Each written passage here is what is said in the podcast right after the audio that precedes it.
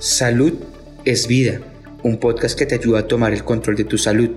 Entrega especial por tu salud Be Woman, una iniciativa de Be Health. Ese momento del mes cuando te llega la menstruación, a veces no te puedes levantar de la cama del dolor. Un analgésico no es suficiente, faltas al trabajo, a veces te duele cuando ni estás en regla y tienes dolor en las relaciones sexuales. El dolor te hace sentir miserable y que nadie te comprende. Si esta eres tú, habla con tu médico. Es posible que padezcas endometriosis. Es una enfermedad que aunque causa tanto dolor es benigna y se puede manejar con el tratamiento adecuado. No esperes un mes más. Visita actúaidentificaendo.com para conocer más. Mensaje auspiciado por Advi. De regreso a BeHealth TV, nuestro tema de hoy, la endometriosis, y sabemos que cuando eh, un paciente recibe un diagnóstico necesita apoyo, necesita guía eh, y gente que la acompañe durante ese proceso. Y para eso está la Fundación Puertorriqueña de Pacientes con Endometriosis y tenemos con nosotros hoy a una querida amiga, a Vanessa Marzán, miembro de la Junta y también paciente de endometriosis. Bienvenida nuevamente a BeHealth. Muchas gracias, ya me siento en casa. Ya, yo sé que, tú eres... feliz de estar con ustedes aquí hoy. Cuéntanos de la Fundación, eh, cuáles son sus eh, servicios y cómo surge. Pues mira, cuenta la historia que para el año 2001, eh, cuando eran diagnosticadas las pacientes, algunos médicos decían, bueno, en el Ponce Health Science University hay algo que se está cocinando ahí, hay una investigación y hay unos científicos que están trabajando. Así que aquellas pacientes afortunadas que recibían esa información llegaban a Ponce, a la universidad, a preguntar. Llegó el momento en que estaban llegando tantas pacientes a visitar a estos científicos que estaban eh, estudiando el tema de la endometriosis, que ya para el 2005 la doctora Idali Flores, quien en aquel momento era una científica rectora y hoy una de las científicas más renombradas en el planeta en los estudios de la endometriosis, decide institucionalizar no solamente para esas mujeres que llegaran, sino para que todas las mujeres en Puerto Rico supieran que existe una fundación donde pueden llegar al momento de recibir ese diagnóstico. ¿Cuáles son los servicios?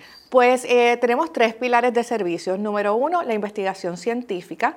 Eh, hasta ahora, hasta el día de hoy, la endometriosis no tiene cura, pero se encuentran los científicos, tanto en Puerto Rico como en el mundo, trabajando para que algún día ya tengamos la cura de la endometriosis. Así que la investigación es primordial.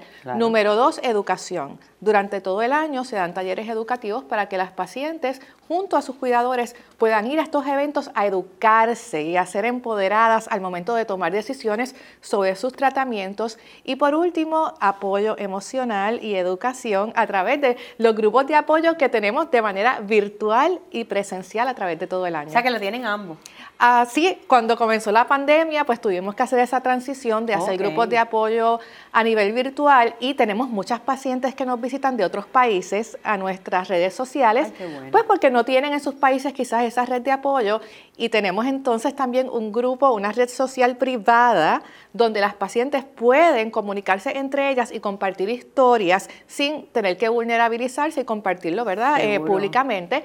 También tenemos un programa virtual para las adolescentes. Eso te iba a preguntar porque en las redes sociales aparece endoteens. Las endoteens, pues lamentablemente para muchas como para mí el diagnóstico llegó tarde ya a los ventilargos. Lo que queremos es empezar a empoderar a las adolescentes que son recientemente diagnosticadas y que no se nos queden en el limbo donde pasa un tiempo sin que ellas puedan empoderarse, entender y sobre todo qué difícil es manejar una condición como endometriosis cuando tú eres un adolescente.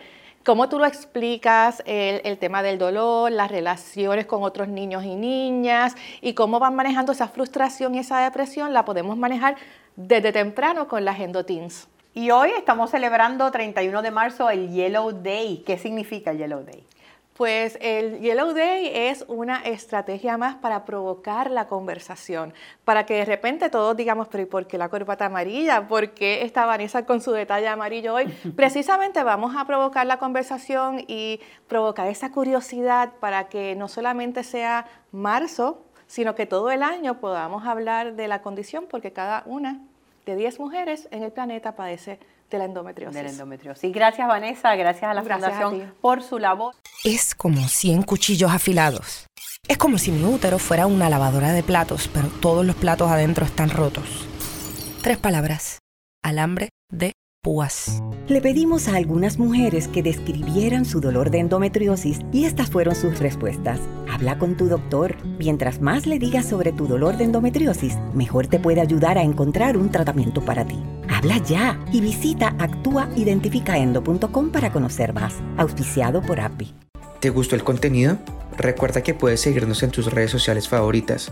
Búscanos como BeHealthPR y no te pierdas nuestras actualizaciones.